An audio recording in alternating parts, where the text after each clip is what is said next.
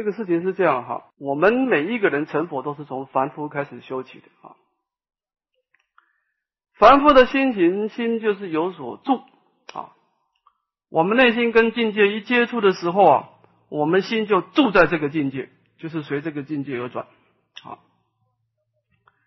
那么，假设我们今天是生长在一个非常放逸的环境啊，你在这个地方啊，你看到周遭的人，他也很放逸，他也很方，全是很放逸啊，众人皆醉我醒，非常困难。这个世界上啊，他所散发出来的色身香味触啊，都是一个使令你放逸的境界啊，你修行就是难，这个是不可否认的事实啊。那么你今天能够在一个清净的道场啊，那么这个一动靠重，你就是三点半起床，你觉得很正常，大家都是这样，隔壁的人也三点半起床，后面也三点半起床，前面也是三点半起床啊，每一个人都有一定的定课，你在一种好的环境修行，它就是容易，啊，这个是一个啊，这是一个不可避免的一个事实啊。就是你在一个净土的环境成就无上菩提容易，在五浊恶世就是难。好，第二个，这是成就自利的功德。第二个，为净土众生说法易，为浊世众生难。这个是根基的问题了。啊，那么在这净土的当中呢，大家的心呢善根强，心比较极静啊，在这种极静当中，他随顺圣道，你跟他说法容易。在五浊恶世当中啊，众生的烦恼出众啊，你要为为他演说正法就是难。好，我们如果去读读这个祖师的开示，他读这个唐朝隋唐啊，你看看祖师的开始，早期的开始，那个口气就跟现在的口气不同。那个早期的祖师的开始啊。一开口就是生死事大，无常性数，此生不向今生度，更待何生度此生？那一些废话都不说的。那个时候呢，根基高啊，直接的讲这个解脱的方面。你看看我们现在这些弘扬佛法的大德啊，我们现在来讲，人生与佛法，佛法与人生。我们现在的弘扬佛法的内涵呢？很少提到解脱生死这件事情，很少，少。当然，这也不能完全怪红火的大德，因为现在的根基差了，这他烦恼那么出众啊，他能够守住五戒十善就是不错了。你讲这个生死的大法，他根本没办法承担啊。啊，所以说呢，就是红火的角度也是一样，在净土众生说法义啊，那么你在五浊恶世当中啊，心的出啊。你要为他说法就是困难，好，那么这种困难程度呢？偶一大师做出了四番的简别，所以为浊世众生说见见法容易，虽顿法难啊。这个见法啊，慢慢的啊，时时勤佛事，莫使惹尘埃啊，慢慢慢慢的这个断恶修善这件事情，还是思意境还是容易。你一下子要他本来无一物，何处惹尘埃啊？就关照现前一念心性，当下即空即假即中，这件事情就是难。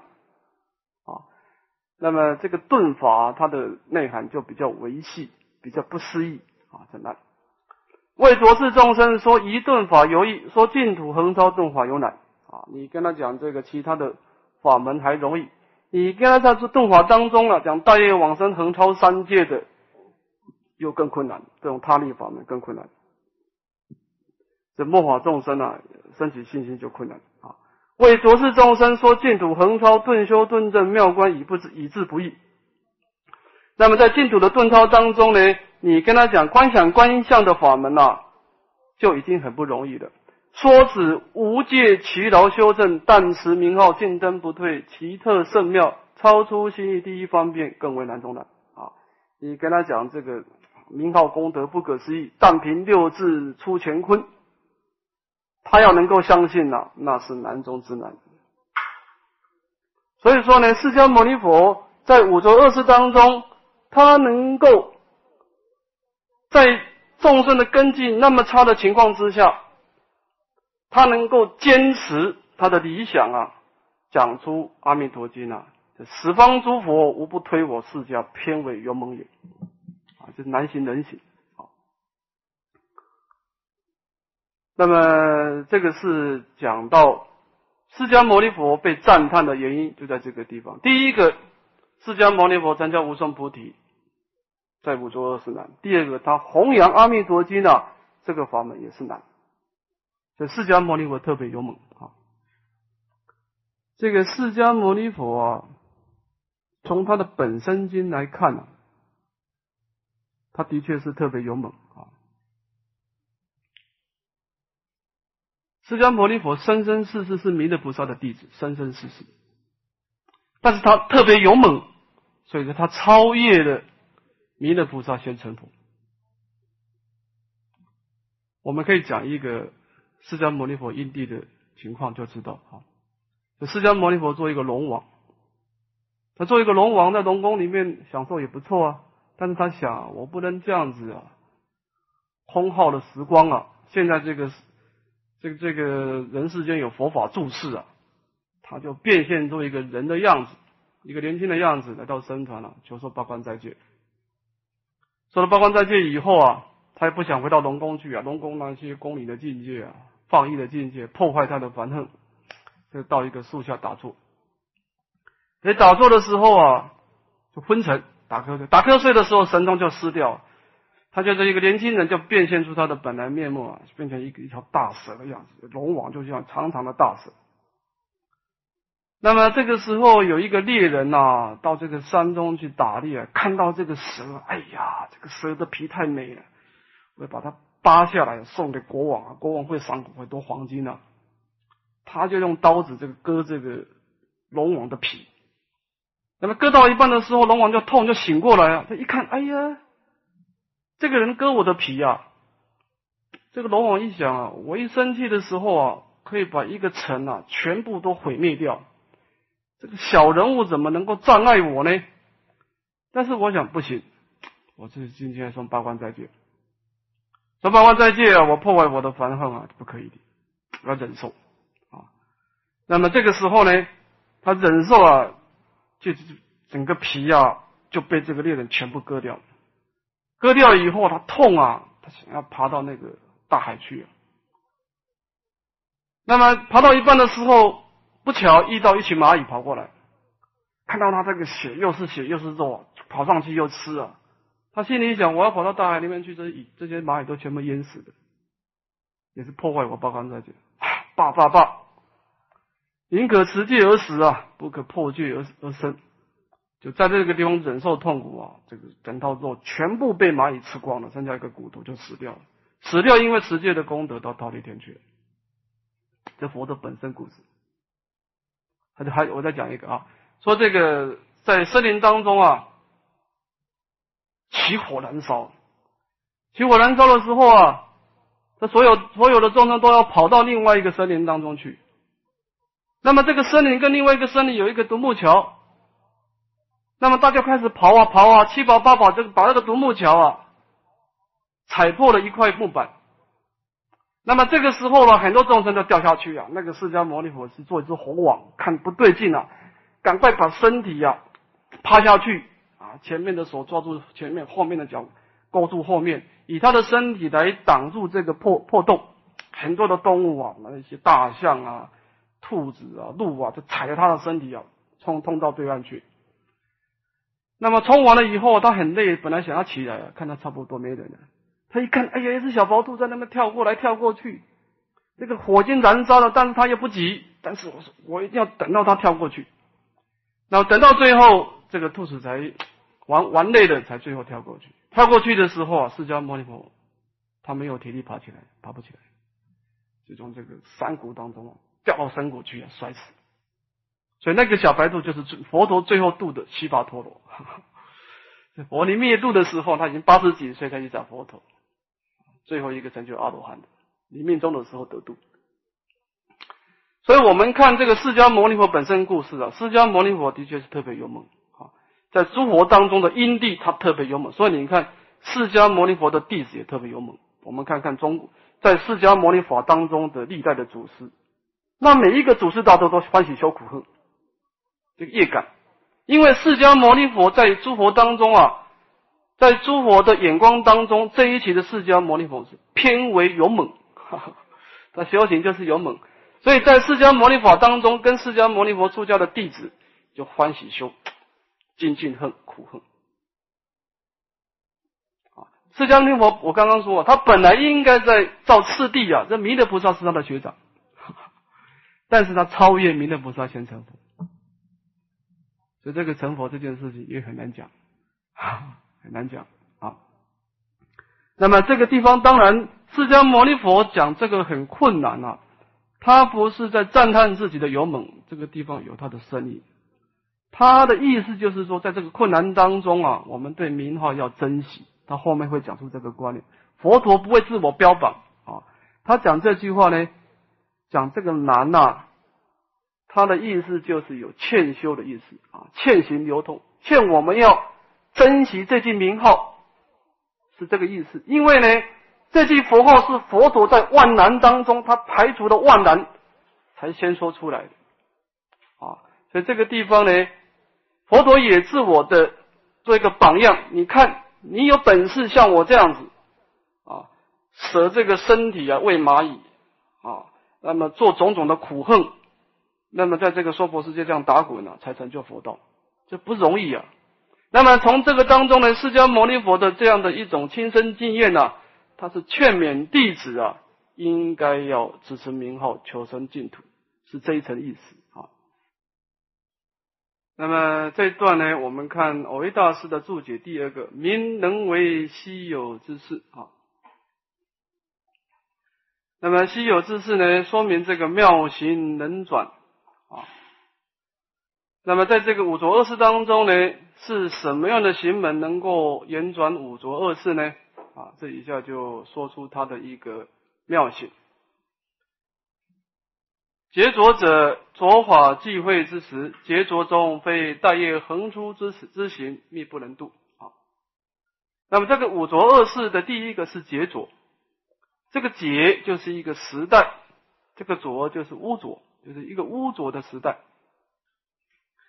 那么所谓的污浊时代，就是说我们在这个简洁当中啊，人寿从八万岁，每一百年减一岁，一直到两万岁。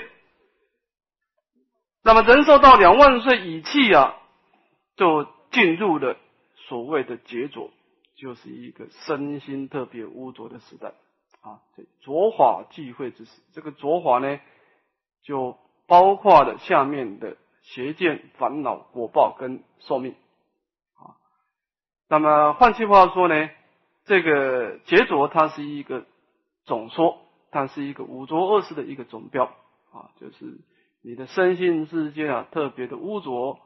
简单的说了，就是对你的修学圣道有特别多的障碍，这个叫做浊法。那么在结果结浊当中呢？你的身心世界啊，障碍特别多啊，会在业横出之行，并不能度。你要完全靠你自己的身心的力量，那就很困难了。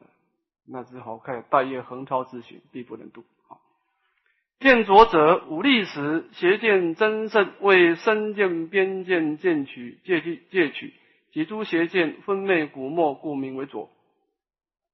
那么这个见浊指的是内心的一个邪见，这个邪见呢会障碍我们修学圣道，叫做浊。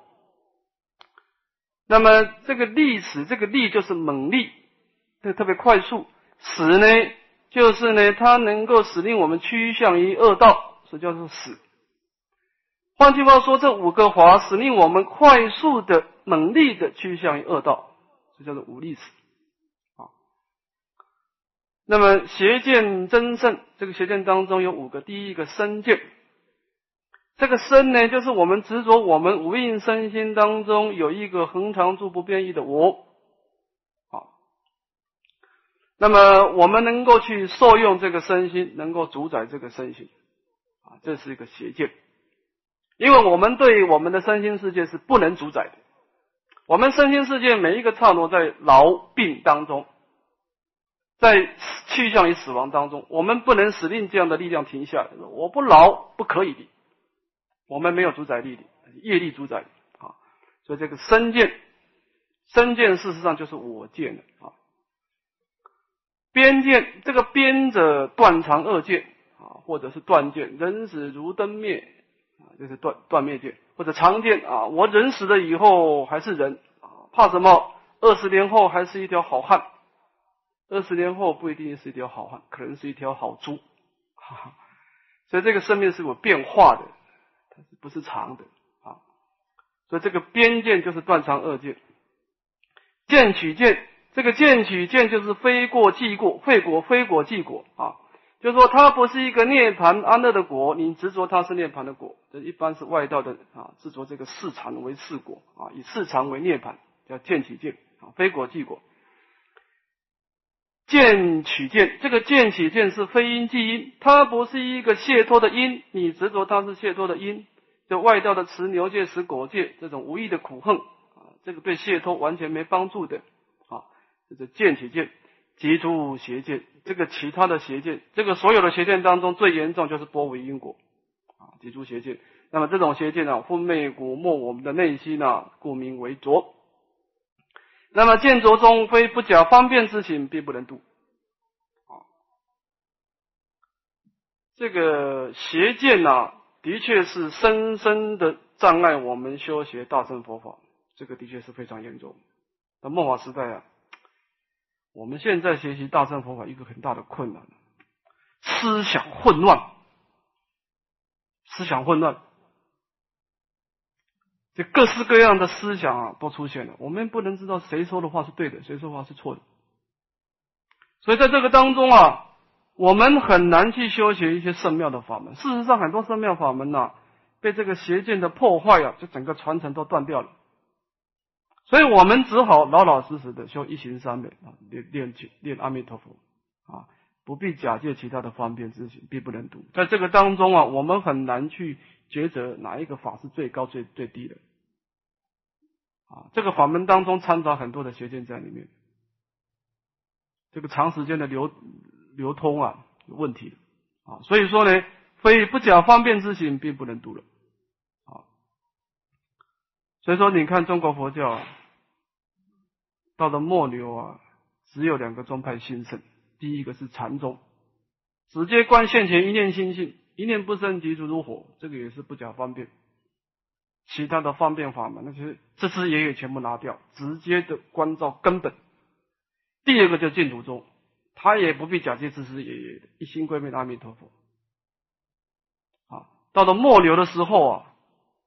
那只有这两个法门，这两个法门成就人最多，啊，就是这个意思。在这个见浊当中啊，非不假方便之行，必不能度。这的确是这样啊。烦恼浊者，五顿时还获真圣，为贪嗔痴慢疑烦动恼乱，故名为浊啊。这个烦恼浊指的是内心的烦恼，前面的见浊是一个邪见，那么烦恼呢，在经论上呢，定义作五顿时，就是说它使令我们堕落到恶道的势力比较缓慢，叫钝，不像邪见。邪见的话呢，因为邪见你去造恶业，你还没有惭愧心呢，这个势力非常大。那么你烦恼，虽然你起烦恼，但是你还有正见，还会有惭愧心呢，的折损一些恶业的势力，所以它的堕落是比较缓慢的，没那么猛烈啊，叫五钝死。那么这个烦恼有贪嗔痴慢疑啊，它的相貌是烦动恼乱，烦动恼乱我们内念清净心，所以说是浊啊。烦恼浊中非即凡心是佛心之心，必不能度啊。那么这也是一个事实了啊。我们烦恼出众的人啊，心就是躁动不安，心躁动不安呐，你要他这个心的堪能性差。啊。你要去教他修一些深妙的法门，就困难啊！只有这种啊，即凡心是佛心啊，一心归命阿弥陀佛，这种佛力加倍的法门啊，才能够度化。特别是你命中的时候，生死关头最难得力啊！无量无边的烦恼，它一定会起来干扰你啊！如果没有佛佛光照我，佛慈是佛以慈光照我，慈是摄火。我们很难保持心不颠倒，很难！所以这个地方在烦恼的次生当中啊，我们不是集凡心是佛心啊，集众生心投大觉海，一心归密弥陀的本愿功德，一心归密弥陀的名号，那么必不能度，没有佛力加倍啊，在生死关头大家就过不了关了啊，所以这个地方也是一个问题啊。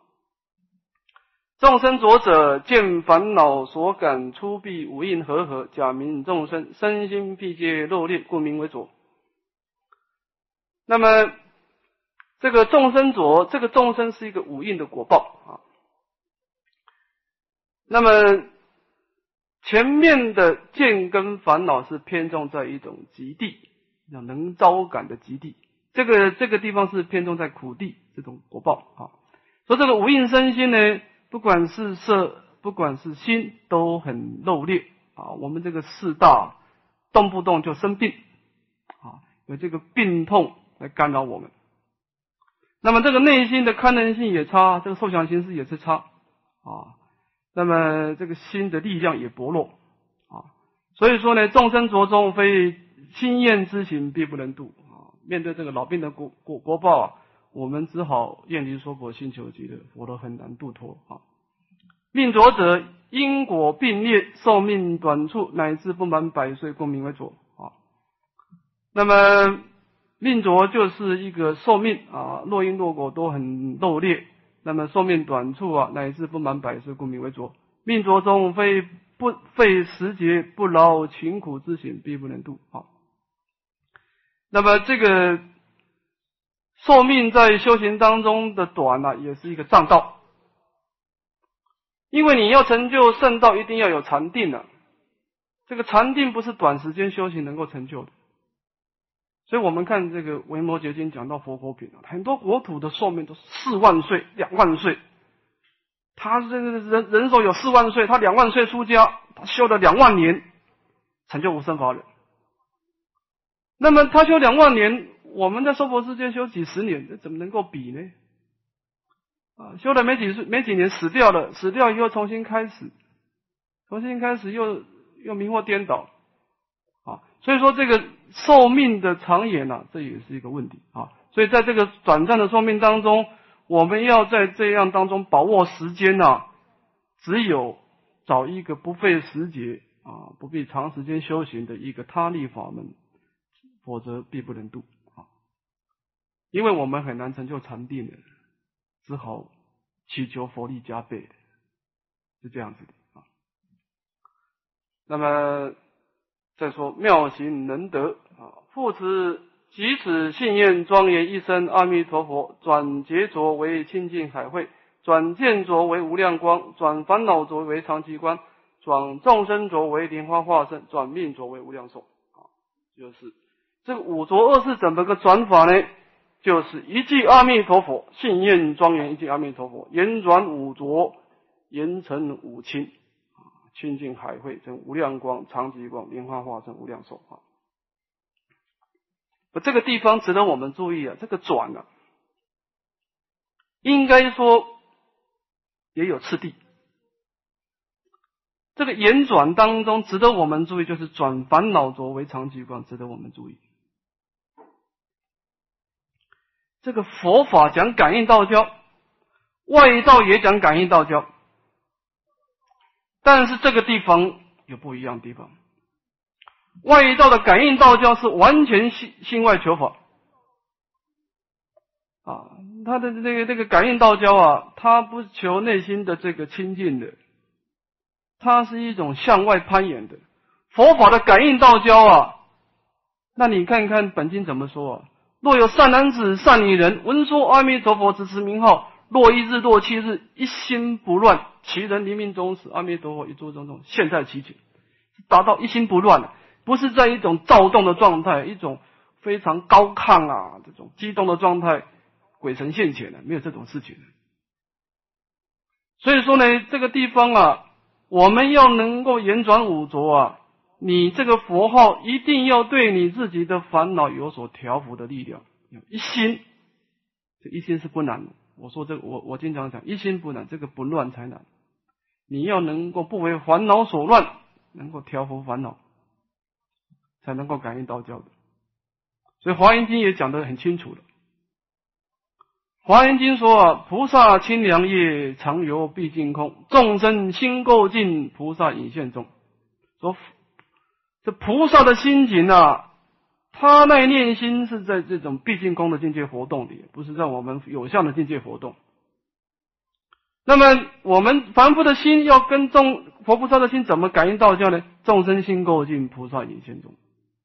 你一定要把你这种躁动相、颠倒相调伏下来，佛菩萨才能够跟你接触的。啊，所以这个地方在圆转五浊的时候，我们一个下手处啊，你一定要先达到转烦恼浊为常极光。这个一转呢，前面四个跟着转。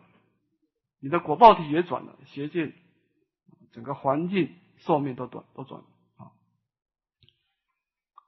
故一生阿弥陀佛及释迦本师以五座二世所得之阿弥陀阿弥陀三藐三菩提法，今以此果觉全体受于浊恶众生，乃诸佛所行境界，非为佛以佛能救济，非九界之理所能信解啊。所以这些阿弥陀佛呢，就是释迦牟尼佛在五浊恶世所得的阿弥陀三藐三菩提。简单的讲。这句佛号是总持阿弥陀佛的功德。那么刚刚前面也讲过，啊，你一句阿弥陀佛就总持十方诸佛的功德，啊，所以说呢，也可以说一句阿弥陀佛也总持的释迦牟尼佛在五浊恶世当中那么多的六波罗蜜的辛苦成就的阿弥陀三藐三菩提法，就摄持在这句佛号，而释迦牟尼佛慈悲啊，把这句佛号。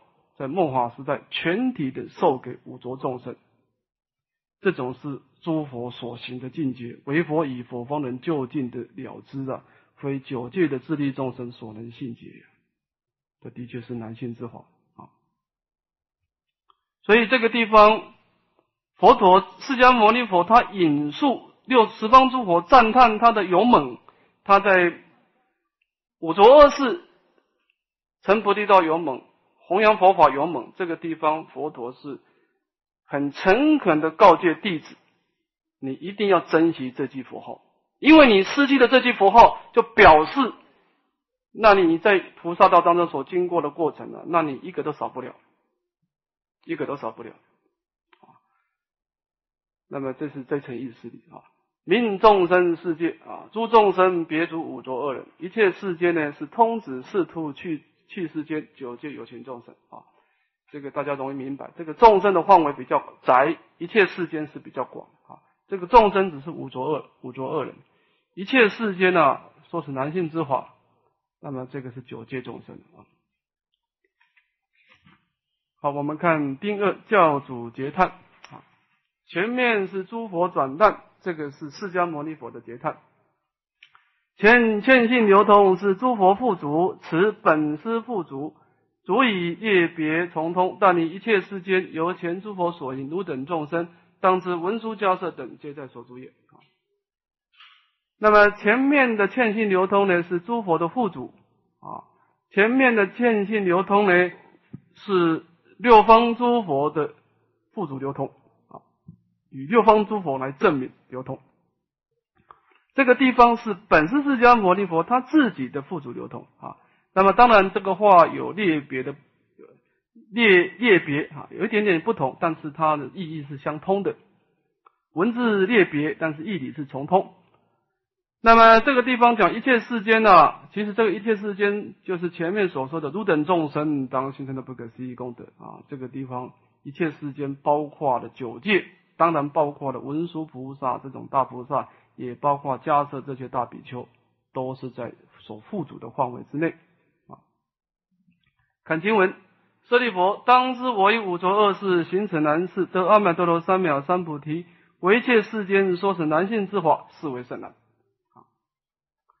那么前面是诸佛在他们的国土对他们弟子赞叹释迦牟尼佛能为甚难稀有之事，这件事情呢，是释迦牟尼佛自己也同意。说诸佛赞叹我很难这件事情，我同意。他说啊，当知为我浊恶世行此难事，行什么难事呢？第一个得阿弥陀罗三藐三菩提，第二个为一切世间说是男性之法，这件事情的确是很困难，没错。诸佛说的一点都没错。我这么一路走过来，我一回想啊，的确是很困难，没错。啊，是这个意思啊。那么佛陀就是说，诸佛也说这件事情很困难，释迦牟尼佛也说很困难。那么这个地方，我一大师就有话要说，好，看看我大师的意思。法门难遇，信愿持名一行，不设思维，言转五浊，唯信乃入，非思意所行境界，设非本师来入二世，是得菩提。以大智大悲见此行此说此，众生何有秉此也在？那么在本经当中所强调的修行方法，信愿持名这个法门呢，不设思维，言转五浊，不必假借其他的方便，言转五浊啊。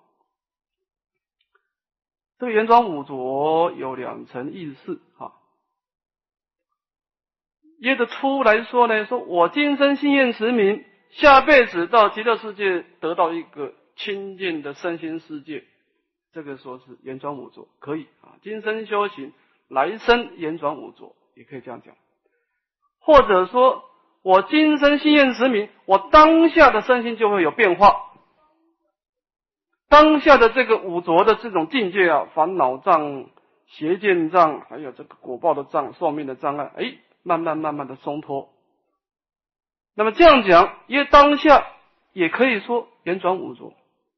你一句佛号在心中操作的时候，你的身心世界就有变化。这样子讲，因为当下也可以说是言转五浊，也可以这样讲啊。那么当然这样子一句佛号的操作，言转五浊啊。这件事情啊，唯信乃入，非是意所行境界。这个对我们凡夫来说啊，我们能够做的事情就是养性了，因为它不是我们能够心思口意，大家讨论讨论吧，啊，商商量商量，这是讨论不出来的啊，非心思口意的境界。那么这种境界既然不是我们心思口意，那我们怎么能够知道呢？社会本是来入恶世，是得菩提。以大智慧、大慈悲来为这个法门做见证啊，来自己以身作则来说法。那么众生谁也不知道，谁也不知道有这样的一个法门，你谁也不知道说内心当中还有这样的一种操作方式，这样子的操作，信愿持名就能够创造这么广大的功德，谁也不知道啊。那么这个就是说这个难的意思啊。再说明这个五种决定，然无人处劫着中决定为时所诱，为苦所逼啊。那么我们在这个劫着当中啊，在这种万丈红尘当中啊，我们一定会被这个时代所诱限制啊，为这个苦恼所逼迫。在这种万丈红尘当中，你说百花丛里过，片叶不沾身就难。你在这个百花当中过去，你一定会沾身的。这个大环境是这样子的。人在江湖，你也就身不由己了。好，那么处见着中，决定为邪智所缠，邪思所惑啊。那么在这种思想混乱当中啊，你多多少少，你一定会被邪思邪见所系缚，障碍你的大乘的善根啊。那么使令你迷惑，你很难抉择这件事情是对还是错，你很难抉择，就会受影响。好。处烦恼作中，决定为贪欲所示，恶业贪欲所现，恶业所示啊。在这个烦恼当中呢，大家都放逸，你很容易被你的烦恼所限，被你这个恶业所毒害啊。这个我们要稍微注意一下，我们可以感觉得到现在的年轻人的贪嗔烦恼特别炽盛，跟以前又不完全一样。你看这些年轻人，这个飙车主啊，他拿那个刀子啊，这个人这个这个过路人跟他完全没没有关系，他看到人就砍，那个嗔心特别重啊。那么这个贪欲也是一样，现在的年轻人呢，国中生就有这个邪淫的行为啊，所以这个这个是一个大环境是如此。他这个从小就在一种环境中一直一直刺激啊，他贪烦恼自然就刺生了啊。所以说处烦恼着中啊，你决定为贪欲所现，恶业所赐的，这个是没办法的。大环境如此啊。处众生着中，决定安于臭秽而不能动觉，甘于肉劣而不能奋发啊。那么你这个果报底的这种障碍啊，老病的这个干扰啊，你很难去动觉。也很难去奋发向上。这个老病死的干扰啊，啊，很容易会让你啊退失的信心啊。从命浊中决定为无常所吞，死死火电光措手不及啊！你这个你很有道心，你也好不容易决策出一个修行的方法，也得到一个修行的传承，但是你死掉了，那么你这样子也就是白费了，今生也白费了，生命把你的。修行给中断了，把你这个修行给破坏了，啊，这个命浊就是有这个困难。这个劫浊，它是在简洁。这个地方佛陀意思就是说啊，当然你也可以选择来生再来这个三界里面投胎啊。不过他一释迦牟尼佛，你要想一想啊，就这个大环境一代不如一代啊。一代不如一代啊！这个身心世界啊，烦恼越来越重，邪见越来越重，果报体越来越差。我们还记得我们师傅跟我们讲过一句话，就说我们的师傅看我们呢很不顺眼，但是以后我们看我们的徒弟也很不顺眼，这道理是一样的，就是你师傅看你很不顺眼，但是几十年后你看你的徒弟也很不顺眼，这怎么回事呢？环境不同。他们那个时候环境清净，他们很自然的养成一个好的品性。你看年轻人，你也看得很不顺眼，但是你能够怪他吗？如果你来投胎，你也是这样子。你下辈子来这种五浊恶世、万丈红尘，那么我们也是受影响啊。凡夫的心就是有所住，就是这样子的。你很难卸脱环境跟果报给你的障碍，这种五浊啊，这个五浊。其实就是五种障碍，你很难卸脱你的烦恼，很难卸脱你的邪见，还有你的老病的干扰，还有你这个寿命的短促，你很难在这么多障碍当中啊，完全排除这样的障碍啊，冲出一条圣道出来，很难的。佛陀说这句话就是，是为以圣难，的确是难。那么说这个难有什么好处呢？为什么要强调这个困难呢？我一大师他就说话了：若不深知其甚难，将为更有别法可知五浊，蓬勃宅里，细论纷然。啊，假设我们今天没有冷静的下来想一想，在这个简洁当中，你所要面临的障碍一代一代的越来越严重啊！你不知道解脱生死的困难了，你还以为心中自己自以为还有其他的法门可以出五浊。蓬勃宅里，细若纷然。这个蓬勃就是起火燃烧，你的烦恼火、罪业火、果报火，这三种火在燃烧你的身心世界啊！细论纷然，但有言说都无实意啊！这种没有真实功德的言说叫细论啊。那么唯深知其甚难，方肯使尽偷心，保持一行。此本之所以几口说其甚难。而生殖我等是之也啊。那么在这个五浊世当中，我们应该怎么办呢？我们只有知道，在这种身心的障碍当中，要了生脱死、成就圣道是这么困难，我们才肯使劲偷心，保持一心。这个净土法门呢，我维大是最后讲出的它的一个关键。这个他力法门的感应道教的关键，他还不怕你烦恼重。